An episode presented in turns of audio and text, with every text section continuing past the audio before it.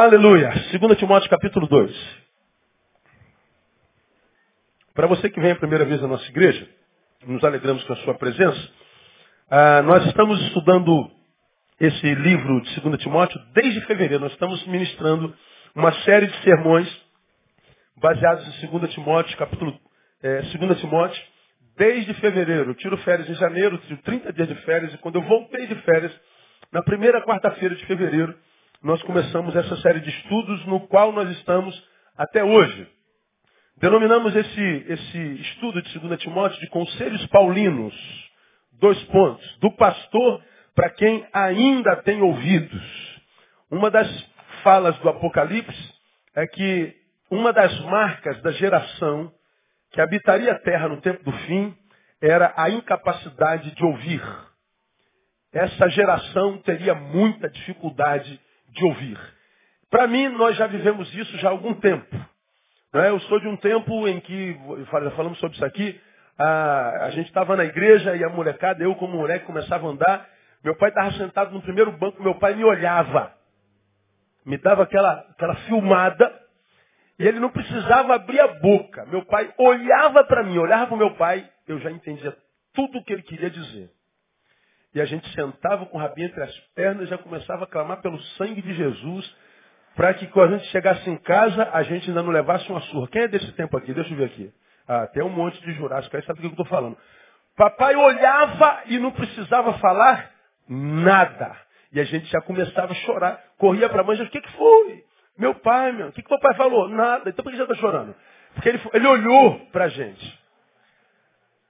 Agora hoje, a mesma criança corre para lá e para cá, para lá e para cá. A mãe e o pai diz, senta menino. Ele corre mais ainda. Já falei com você, Joãozinho. Aí ele dá uma gargalhada na tua cara. Você fala a terceira vez e levanta para trás dele. Ele corre de você, você fica igual um... atrás dele. O moleque não ouve. Vai tomar banho. Estou indo. Já tomou banho, fulano? Não, estou quase lá. O banheiro parece que é três dias da casa. Ninguém ouve de primeira. Não ouve. Você fala assim, crente, Jesus está dizendo que é para direita, direita, direita, direita. Repita comigo, direita. Aí quando a gente volta, para onde que o crente foi? Para a esquerda. Aí está lá no buraco, pastor, por que, que aconteceu isso comigo, pastor? Deus me abandonou, pastor? Não, miserável, você que não ouve. É assim. Então, quando a gente fala conselhos paulinos do pastor para quem ainda tem ouvidos, porque eu acredito mesmo, irmão, que para alguns já não há mais jeito. Está naquele texto que diz, buscar o Senhor enquanto se pode, invocar enquanto. Porque alguns vão se distanciando tanto, mas tanto, tanto, tanto, tanto, que parece que não tem mais, mais esperança. E você pode ter certeza que esses que foram desconstruídos, deformados, carnificados, petrificados, apostatados, começou pela incapacidade de ouvir, porque a fé vem pelo ouvir. A incapacidade de ouvir desconstrói a fé, e sem fé é impossível agradar a Deus. Então, para quem ainda tem ouvidos, nós começamos a dar conselhos. O primeiro foi, não se esqueça das suas origens. 1,5 de Timóteo.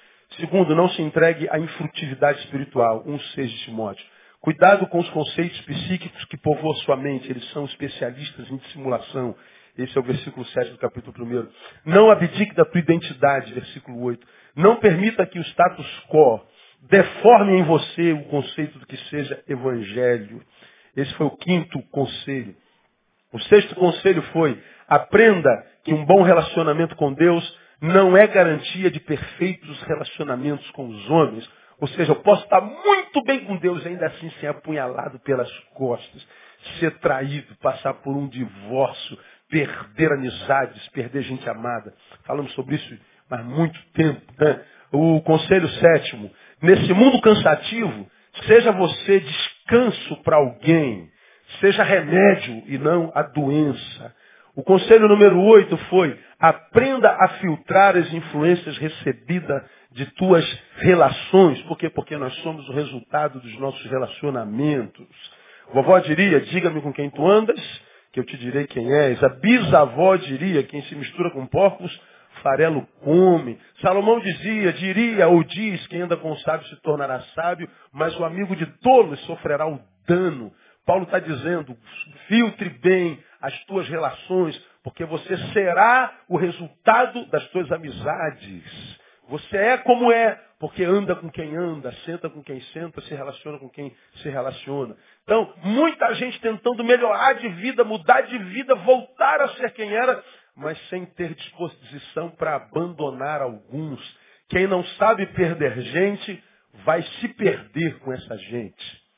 Paulo diz isso. O conselho número 9 foi ah, lute para que você seja sempre um meio e nunca um fim. Capítulo 2, versículo 2. Seja sempre um meio e nunca um fim. Ficamos três meses nesse conselho. Se Deus te deu, não ponha ponto final nisso. Compartilha. Se você foi abençoado com algum bem, compartilhe o bem. Se você foi abençoado com a graça, agracie. Se você foi abençoado, abençoe. Se você recebeu solidariedade, seja solidário. Recebeu amizade, seja amigo. Não ponha ponto final em nada do que Deus te deu, porque se Deus te deu, a vida te deu, e você não compartilhou, você está pondo fim ao bem na terra, fim ao bom, fim à solidariedade, está impedindo a ação de Deus. Se você impede a ação de Deus, morre antes da morte chegar. E aí nós começamos na semana passada o conselho número 10, que está aí no capítulo 2, versículo 3.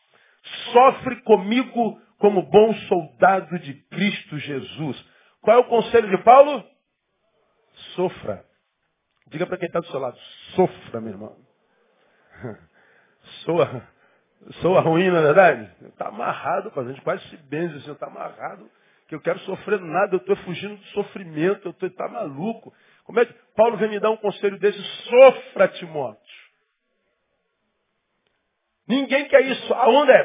Pare de sofrer. Aí está todo mundo querendo parar de sofrer. A pergunta é, para? Quando você vence um sofrimento aqui, você vence um problema aqui, de, ai, graças a Deus. Aí o outro aqui, ó, muito prazer, eu sou o próximo. É assim ou não é? Aí você fala assim, quanto mais eu rezo.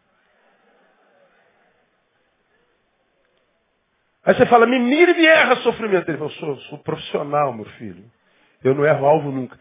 Aí, o que, que acontece? A gente acha que o evangelho é ser posto dentro de uma bolha antidor, anti-sofrimento. Aceitei Jesus, então fui entronizado dentro de bolha, aqui eu não sofro mais. Aí quando o sofrimento chega, ele fica perplexo. Como? Mas como? Eu me converti. Me disseram que eu sou sacerdócio real, eu sou rei, eu sou príncipe e princesa de Deus. Eu tenho a unção sacerdotal. Eu sou do time dos reis e das rainhas. Aí a vida está esmagando. Ah, porque você está lá no reino sacerdotal, entre reis e rainhas. Todo mundo fingindo que não tem dor nem sofrimento. Aí você finge que não tem dor e sofrimento também. Aí um monte de gente sofrida, mentirosa, dizendo está tudo bem, pastor. Como é que está, irmão? Só vitória. E aí, irmão, e bênção. Tudo certinho, tudo. Tudo é muita coisa, irmão. Tudo é muita coisa. Aí a gente tem uma comunidade de gente mentirosa, que só compartilha vitória, mas nunca derrota. Aí você é um ser humano honesto, um crente honesto, senta lá no timão e fala assim, cara, eu não sou digno de estar aqui nessa igreja. Porque eu só vejo gente bonita, todo mundo com cara de rico, de vencedor. Todo casal que eu vejo, assim, ó, a unção de Romeu e Julieta, sem a morte. Só o meu casamento que está assim. Aí você senta lá no último banco se achando o pior crente, de repente é o melhor de todos eles. Porque é o único que diz assim, Deus, eu tô ruim pra caramba. Tô mal, o bagulho tá doido aqui, Deus. E esse pessoal tá tudo bem. Mentira, irmão. Mentira. Todo culto é culto de gente igual. Quantos aqui tem, quantos aqui tem problema? Tem quase dizer assim, pastor, eu tenho problemas, pastor. Você não está sozinho, irmão. Isso é uma reunião de problemáticos. Agora, existem problemáticos e problemáticos. Existem gente que tem problema e gente que tem problema. A diferença dessa gente e como essa gente lida com o seu sofrimento é que vai determinar o tempo que o sofrimento fica nele. Porque alguns se tornaram problemáticos, crônicos. O problema, o sofrimento, se recusa a sair da vida dele. Por quê? Porque alguma coisa nele alimenta esse sofrimento. Paulo está dizendo, Timóteo, sofre comigo como bom soldado que sofre, Timóteo, eu vou te ensinar como sofrer. Nós aprendemos isso na semana passada. A gente sofre porque o sofrimento é, é, é inerente à existência. Se você existe, vai sofrer. Está vivo, vai sentir dor. Independente da tua religião, do teu credo, da tua fé, da qualidade de intimidade com Deus, vai sofrer. Por quê? Porque o sofrimento é inerente à existência. Mas por que eu estou sofrendo? Primeiro, porque você está vivo. Morra e você para de sofrer. Se você morrer em Jesus, lógico. Porque se morrer longe dele, meu irmão, você está no céu aqui. Quando alguém diz, ah, o céu é aqui. Você está tá longe de Jesus? Estou. Então é céu mesmo. Porque quando tu morrer, meu filho, você vai ver o que é inferno mesmo. Aqui é o céu. Né? Ah, dá graças a Deus. Você acha que aqui está ruim? Ah, dá para piorar. Não, não dá para piorar, mas dá sim. Aqui teu algoz é teu vizinho, do, do, que bota aquela música funk que não deixa tu dormir. Agora, quando tu for para o inferno, tu vai ver que você vai ouvir lá. É choro e ranger de dente o tempo inteiro. Aí que tu não dorme mesmo. Agora, tá vivo é inerente. Aí nós vamos, mas pastor, não aceito essa palavra. Jesus veio, ele não conheceu o pecado. E sofreu, e sofreu muito. Dores como a minha tua. Jesus conheceu traição? Ou não? Abandono? Escárnio, ingratidão, teve insônia, sentiu depressão. Igualzinho a gente. E qual o pecado que ele cometeu? Nenhum. Por que, que Jesus sofreu? Porque ele existiu. Não, o sofrimento, a dor é o produto do pecado. Não, a dor está antes do pecado.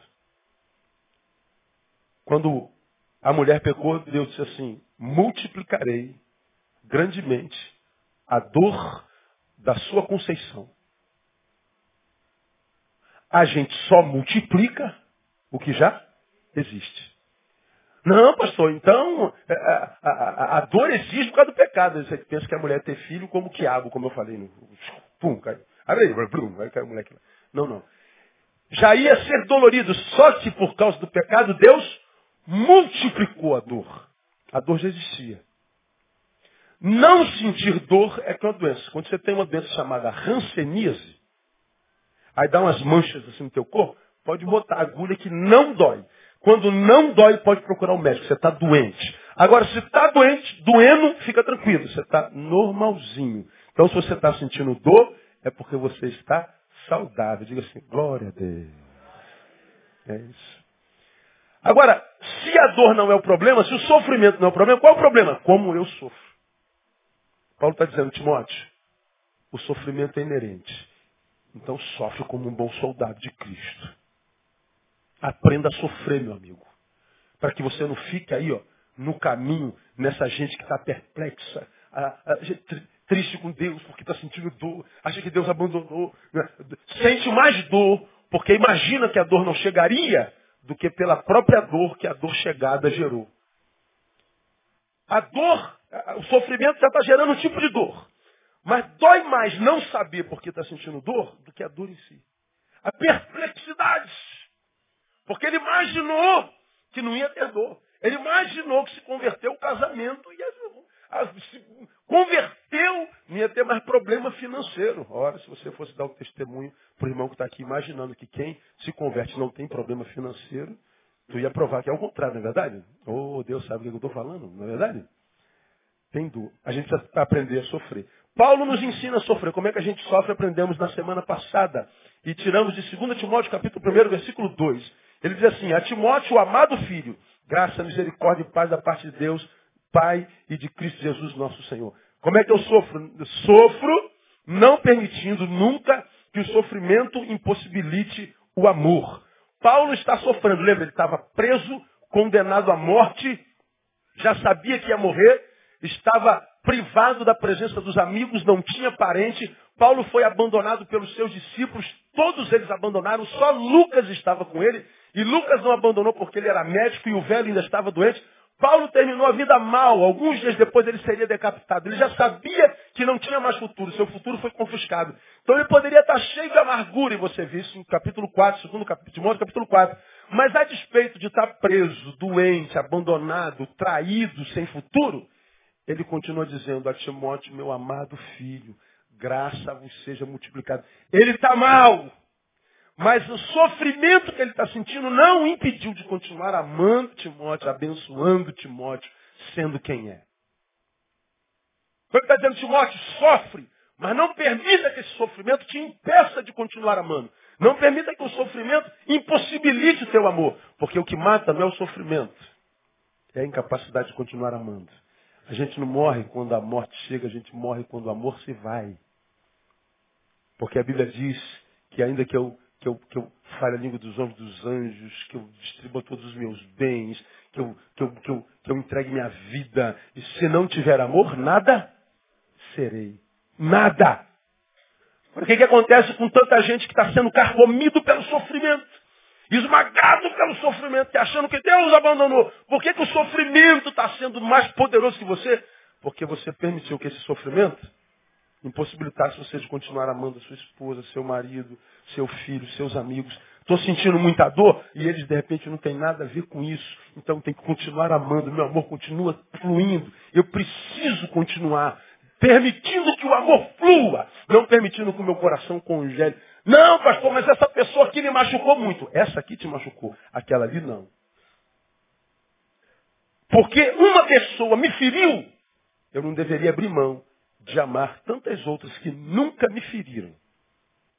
Quando você sofre e se recusa a amar, vai ser esmagado mesmo.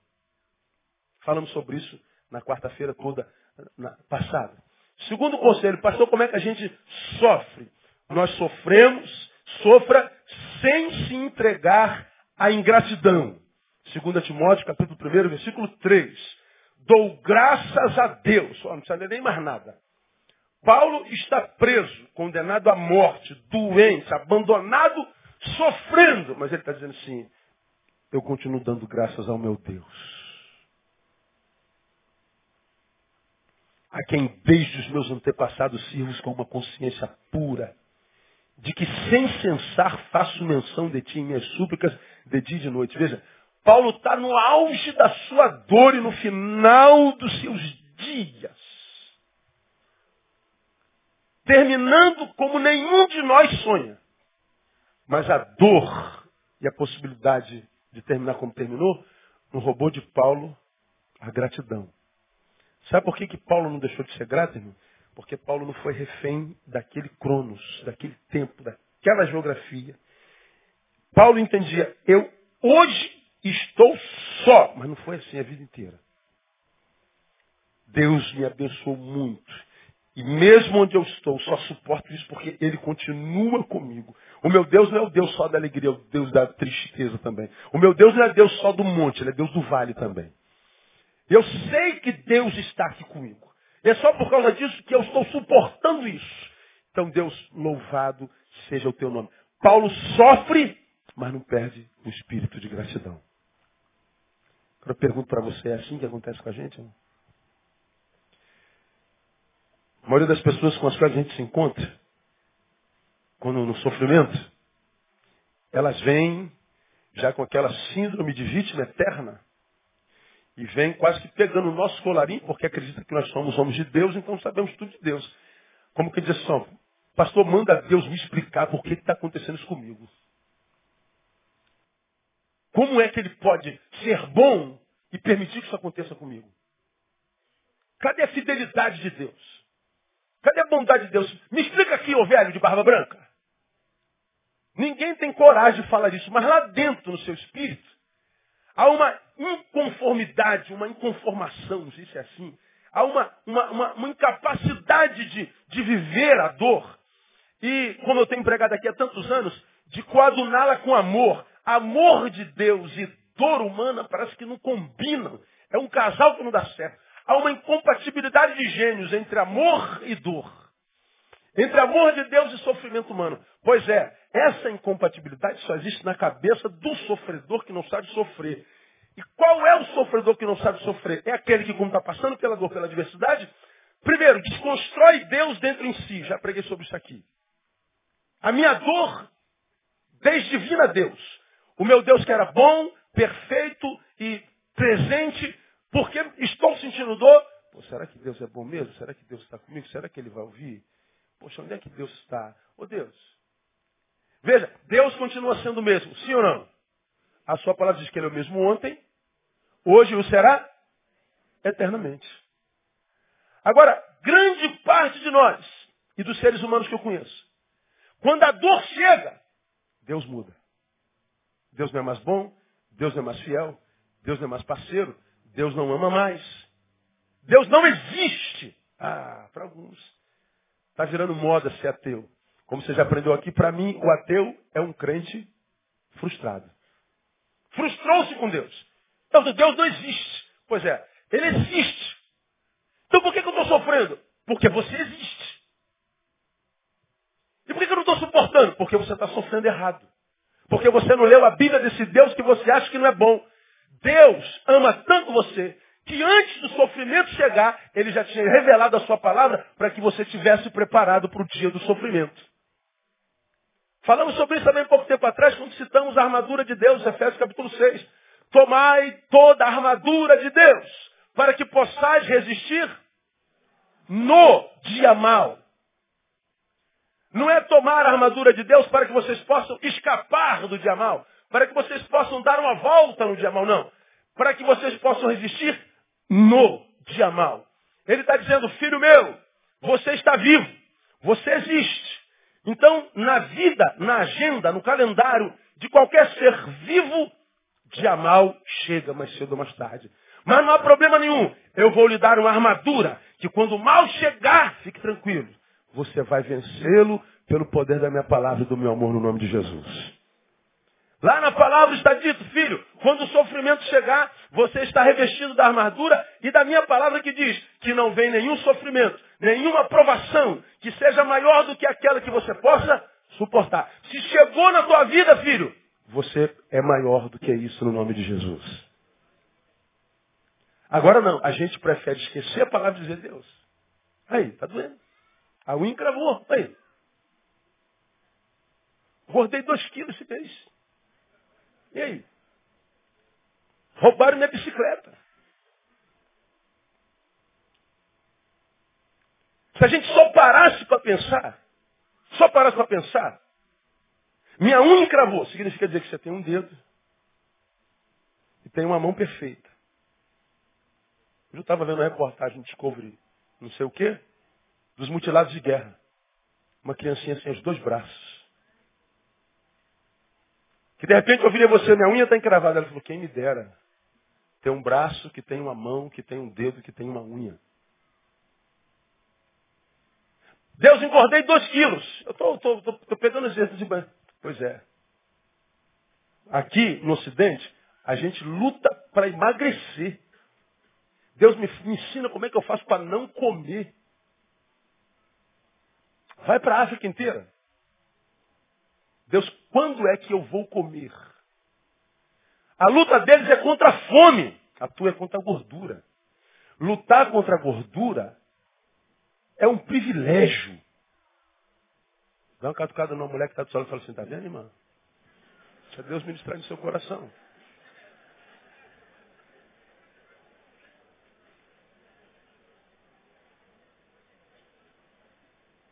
Agora está deprimida, porque está gordinha. Eu não quero mais viver, Deus, minha vida. Deus, olha aí, olha aí, eu estou três quilos acima do meu peso, me mata, Deus, me leva. Se eu fosse Deus, eu levava mesmo, cara, eu levava mesmo. E tirava você daqui. Eu quero morrer porque eu estou três quilos é, acima do meu peso. Toma vergonha na tua cara, meu irmão. Aprenda a sofrer. Não estou falando que você não tem que lutar para emagrecer, emagreça. Mas sofra com decência. Nós temos que aprender a discernir o nosso sofrimento. Porque muito que a gente chama de, de, de maldade de Deus, de abandono de Deus, é graça. É graça. Sofra, mas não permita que a ingratidão te domine. Paulo, em seu escrito, a despeito da dor, agradece, dá graças a Deus que o salvou. Quando o coração de uma pessoa é sequestrado pela dor, essa pessoa não pensa em mais nada senão só na dor. Quando o sofrimento toma alguém, ele só pensa no sofrimento, mas nada. E quem só tem olhos para o sofrimento não tem do que agradecer. Foi tomado pela ingratidão. Porque veja, quem já sentiu dor de dente aqui? Deixa eu ver. Benção ou não? Tá louco, ô dorzinho, essa dor, se o inferno for assim, a gente está perdido. Ah, dói demais. E geralmente quando é que o dente dói? Qual hora do dia? À noite, que é a hora do teu descanso. Não dói no horário de expediente para a gente pedir dispensa para o dentista. Mas na hora que os dentistas estão todos dormindo. Aí, meu Deus, que dor, Aí, quando a dor pega a gente, a gente deseja outra coisa, senão acabar com a dor. Ô meu filho, tem um pudimzinho que eu fiz para você maravilhoso. Ah, cala a boca, mãe, que pudim? Não saber de pudim. Bem, está doendo para saber de pudim. Ó, vamos lá comprar o carro hoje. Carro, mulher, você está maluco? Que carro? Eu quero saber de carro. Eu quero saber da dor. Eu quero acabar com a dor. Ó, tá vendo? Ó, amanhã a gente vai viajar para Búzios. Que Búzios? Quando o sofrimento, a dor chega, ela tem esse poder de sequestrar a gente. Todo o nosso pensamento, todas as nossas emoções, sonhos, projetos, ela pode anular tudo.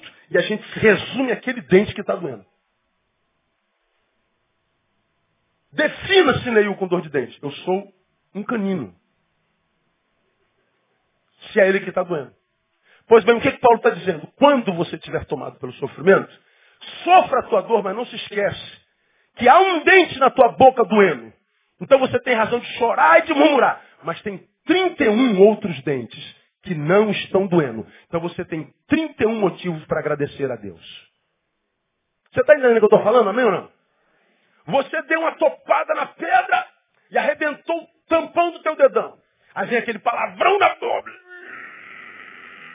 Glória a Deus. Nada.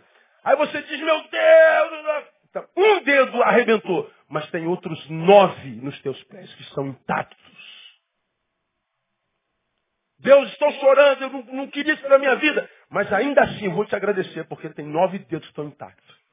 Ninguém, independente do sofrimento que passe, a despeito desse sofrimento, não tem razão para agradecer a Deus. Quando é que o sofrimento nos esmaga? Quando o sofrimento me sequestra e rouba de mim a gratidão rouba de mim a capacidade, isso eu vou falar no outro, no outro, no outro culto, de olhar para o meu passado e ver o quanto foi fiel. Mas hoje está doendo. Então, desconstruir Deus na minha vida. Aí você, de adorador, é deformado para murmurador, como eu já falei nesse culto. E você acha que agora, murmurando, sendo rebelde, vou me afastar da igreja, vou me afastar de Deus. Você acha que com pirraça, Deus vai se mover em tua direção, mané.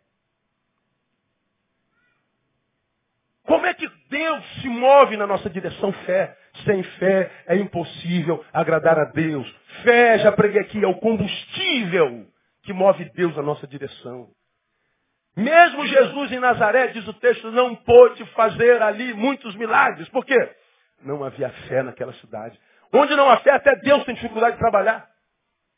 É a fé. Agora, o que, que acontece com quem está sofrendo? Ah, meu casamento entrou em crise. Ao invés de ter fé, para que Deus possa entrar nesse casamento resolver, te capacitar para pedir perdão, te capacitar para confessar pecado, te capacitar para andar mais uma milha, para dar outra face, te capacitar para ser um ser melhor do que o que você é, para que teu casamento acabe em crise. Mas não. Vocês se rebelam contra Deus, se afastam da igreja, abandonam a comunhão, abandonam a vocação e se torna um homem carnal, como quem diz, me tornei um rebelde. E acha que Deus vai ter pena de você. Deus vai ter peninha. Deus não tem pena de você, porque Deus não é galinha. Deus não trabalha com pena, Deus trabalha com misericórdia. Misericórdia é diferente. E a misericórdia de Deus não é derramada através da rebelião, mas através da fé.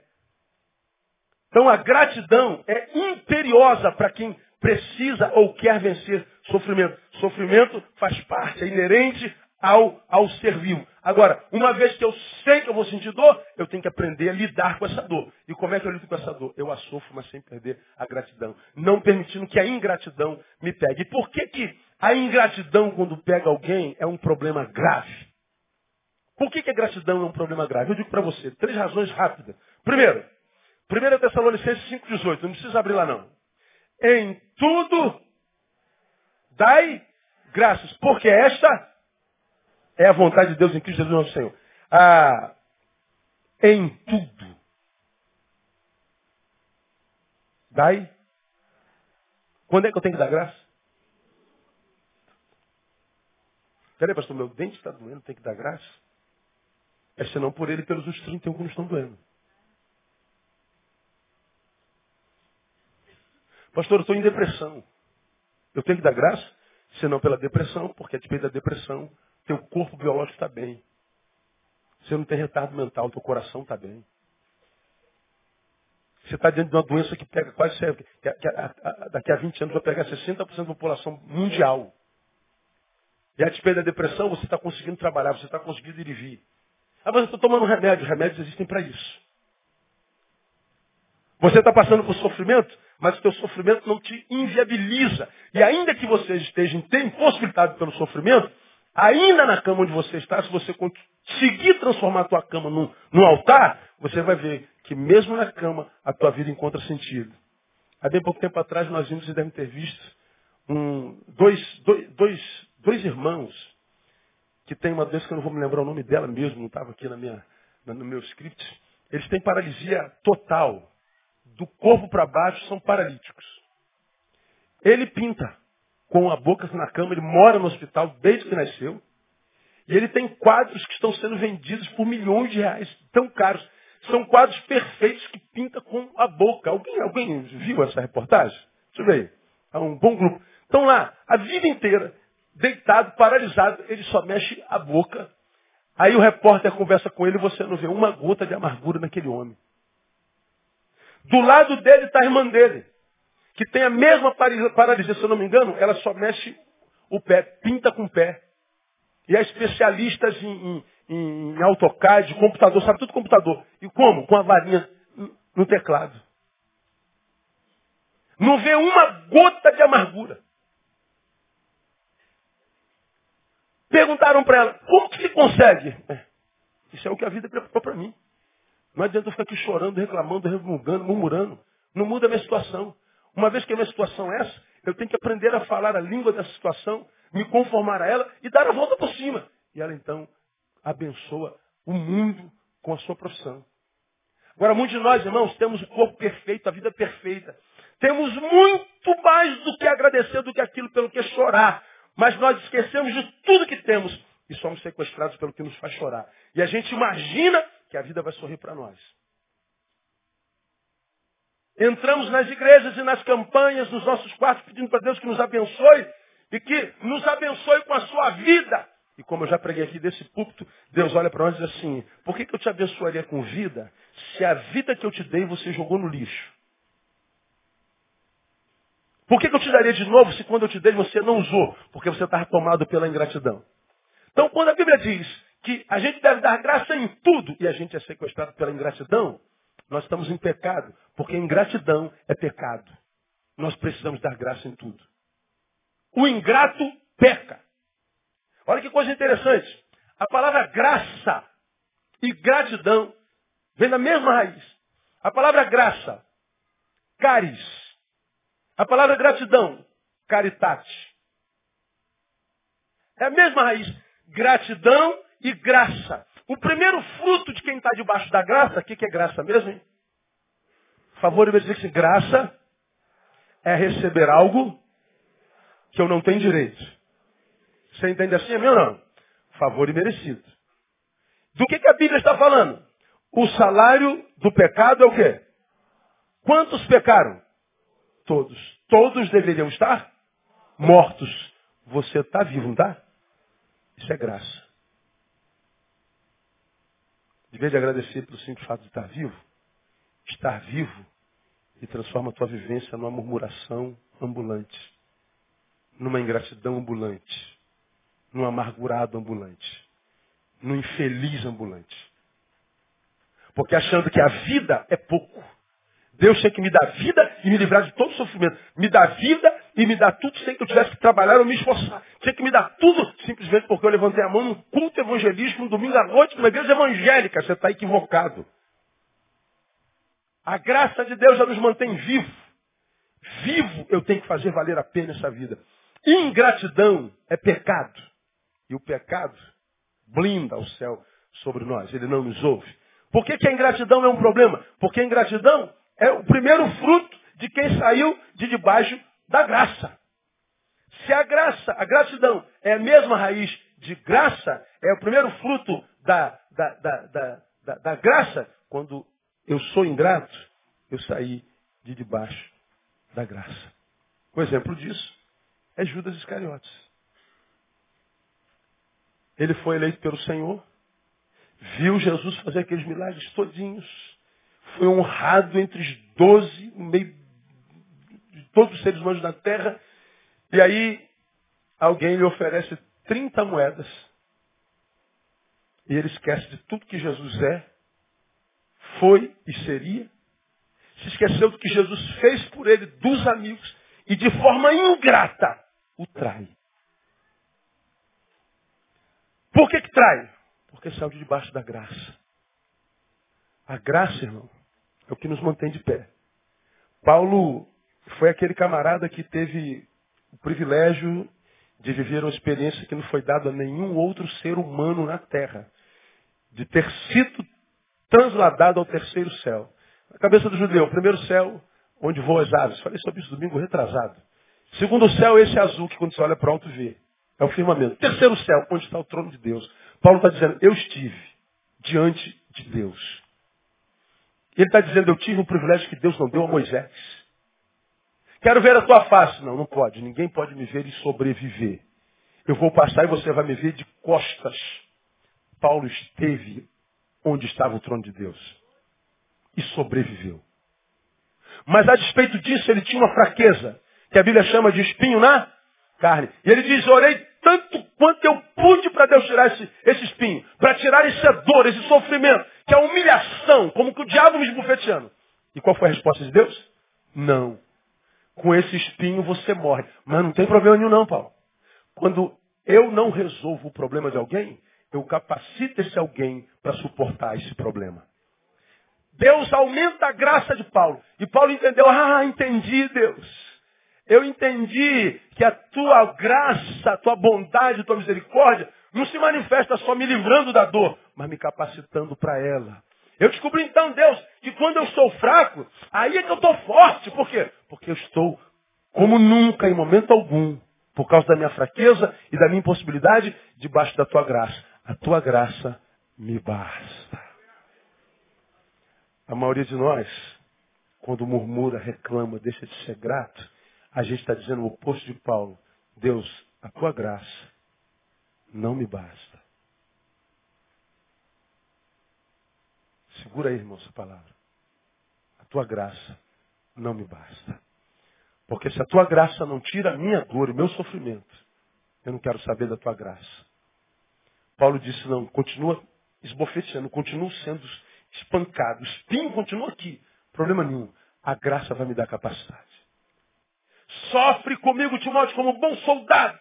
Não permita que a ingratidão te pegue, porque ela é pecado, porque ela é o primeiro fruto de quem saiu debaixo da graça. Terceiro e último, a ingratidão interrompe o fluxo do bem sobre nossa vida. Estava sendo derramado. E você compartilhava. Estava sendo derramado. E você compartilhava. Você era o meio, não o fim. Você compartilhava.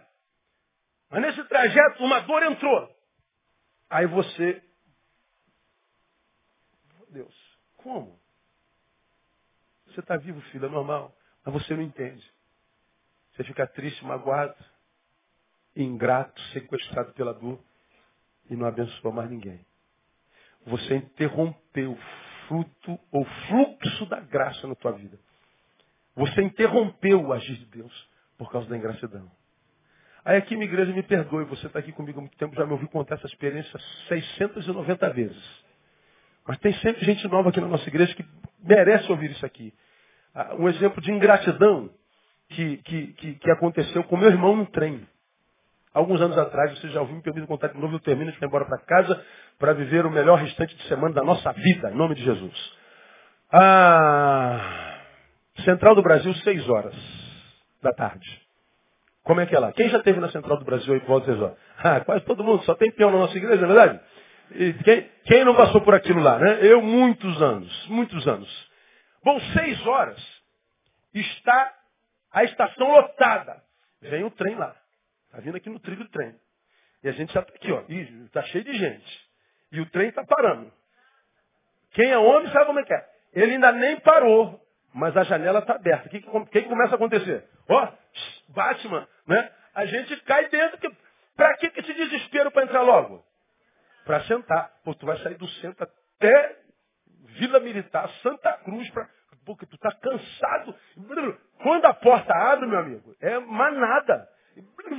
Tal. Coitado das mulheres, das velhinhas lota, e aquele, caraca, não deu para sentar, briga, supapo, porque o cara quer sentar.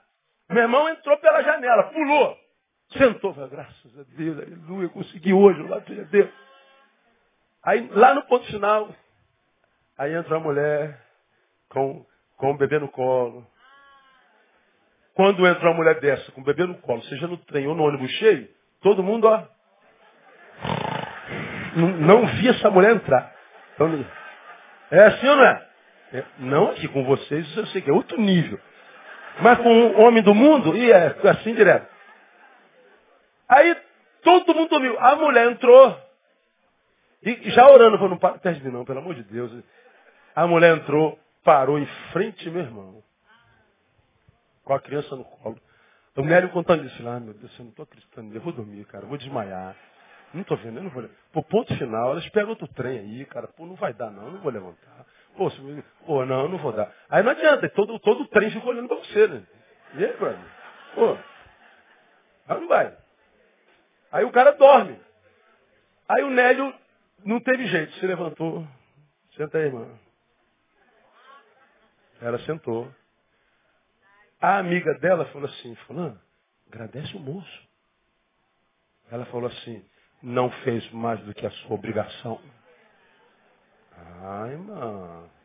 Aí entra um espírito lá no dedão. Esse dedãozinho. Dá vontade de pegar a mulher e jogar pela janela. De... Cara, o Nélio, o Nélio é esquentado. Aí o Nélio, malandro. Minha carteira. Ai, meu Deus, minha carteira. Minha carteira, minha carteira. Disse, olha, deixa eu ver se minha carteira está aí. Levanta. Ela levantou. Quando ela levantou, ele sentou. Falou assim, ó, vai em pé para deixar de ser mal agradecida.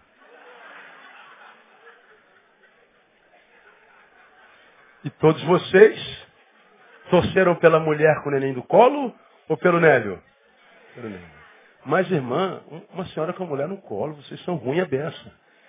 Por que, que a visão sobre a mulher mudou? Por causa da Ingratidão. Você vê como a ingratidão muda uma história totalmente? Esse é um exemplozinho bobo, mas que ensina muito. Ela só precisava dizer muito obrigado, moço. Que de repente, se o Nélio precisasse levantar no dia seguinte, levantaria de novo. Se quando aquele senhor parou para trocar o seu pneu naquela chuva, você dissesse muito obrigado, moço, ele pararia dez vezes. Você que abençoou alguém, disse assim, muito obrigado, você continuaria abençoando. Quantas vezes? Só um obrigado, só isso. Só isso. O fluxo da bênção continuaria chegando até você. Era só dizer obrigado, só isso. É só ser grato. Que o fluxo da bênção continua vindo. Se tu ajudou alguém e alguém te disse obrigado, tu faz de novo. E se ele disser obrigado, você faz de novo. Agora, se ele não te agradecer, você passa de lado e finge que não vê. Agora, Deus nos tem dado tanto, irmãos. Terminei. Deus nos tem dado tanto. Tanto, tanto, tanto, tanto. Mas alguns de vocês insistem em jogar na cara de Deus que Ele não é bom. Que Ele não é fiel. E por que, que ele não é, gente? Por causa daquela área da tua vida que está doendo. E o restante das outras áreas. E o resto do corpo. E a gente não sabe por que, que tem gente enlouquecendo, endoidecendo, ficando maluca mesmo, desequilibrada. O sofrimento esmagando, pegando os miolos e torcendo. Falei, meu Deus, por que tu não fazes? Eu não posso, filho. Porque você está sofrendo errado. Se chegou até você esse sofrimento, é porque eu sei, você pode suportar. Você não está morrendo porque eu te abandonei. Foi porque você desistiu de lutar. Você não tomou a postura correta. Você não está com a arma certa. Você não treinou para isso. Eu não posso fazer por você o que compete a você fazer. Deus só faz por nós o que a gente não pode fazer. Porque senão ele forma parasitas. Ele adestra a nossa mão para a guerra, nosso dedo para a peleja. Por que ele nos livra da peleja? Porque não tem como. Peleja faz parte da existência. Mas ele está dizendo, você está capacitado, filho. Se postura como um soldado de Cristo. Sofre sem, sem, sem, sem impedir o fluxo do amor. Continua amando.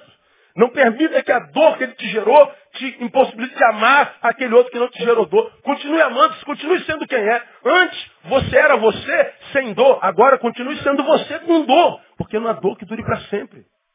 Da mesma forma como a paz acabou, a alegria acabou, a dor também acaba. Não há alegria que dure para sempre, nem tristeza que dure para sempre.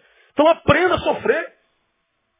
Sofra, meu filho, mas não se permita ser alcançado pela ingratidão. Porque ingratidão é pecado. Porque ingratidão é o primeiro sintoma de quem saiu debaixo da graça, e a graça é que basta. E a ingratidão interrompe o fluxo do bem na nossa vida. Essa palavra é palavra de Deus para o coração de filhos que Ele ama aqui nessa noite. Ele sabe que alguns de vocês estão sofrendo, sofrendo muito.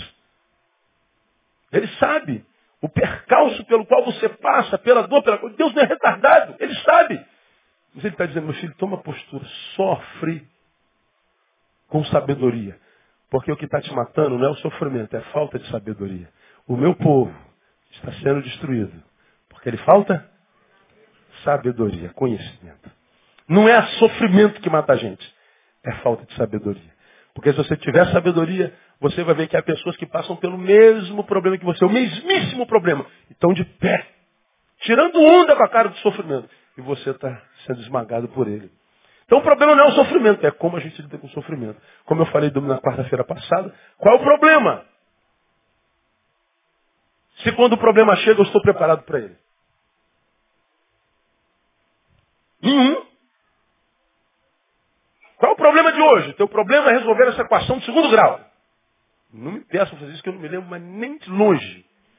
Mas o teu problema é resolver o problema segundo grau. Aí bota aqui um quadro, vai lá, pastor Neil, disseram que sou inteligente a beça. Ah, te enganaram, eu não sei nada disso. Aí você é humilhado por causa de uma equação de segundo grau. Pô, Deus, tu me abandonaste. Não, filho, tu que é burro. Aí pega um garotinho aqui, ó. O mesmo problema. Ah, o que é isso aqui, meu E pronto. Aí o moleque exaltado. O mesmo problema que me esmagou, exaltou o moleque. O problema não é o problema. É o problemático.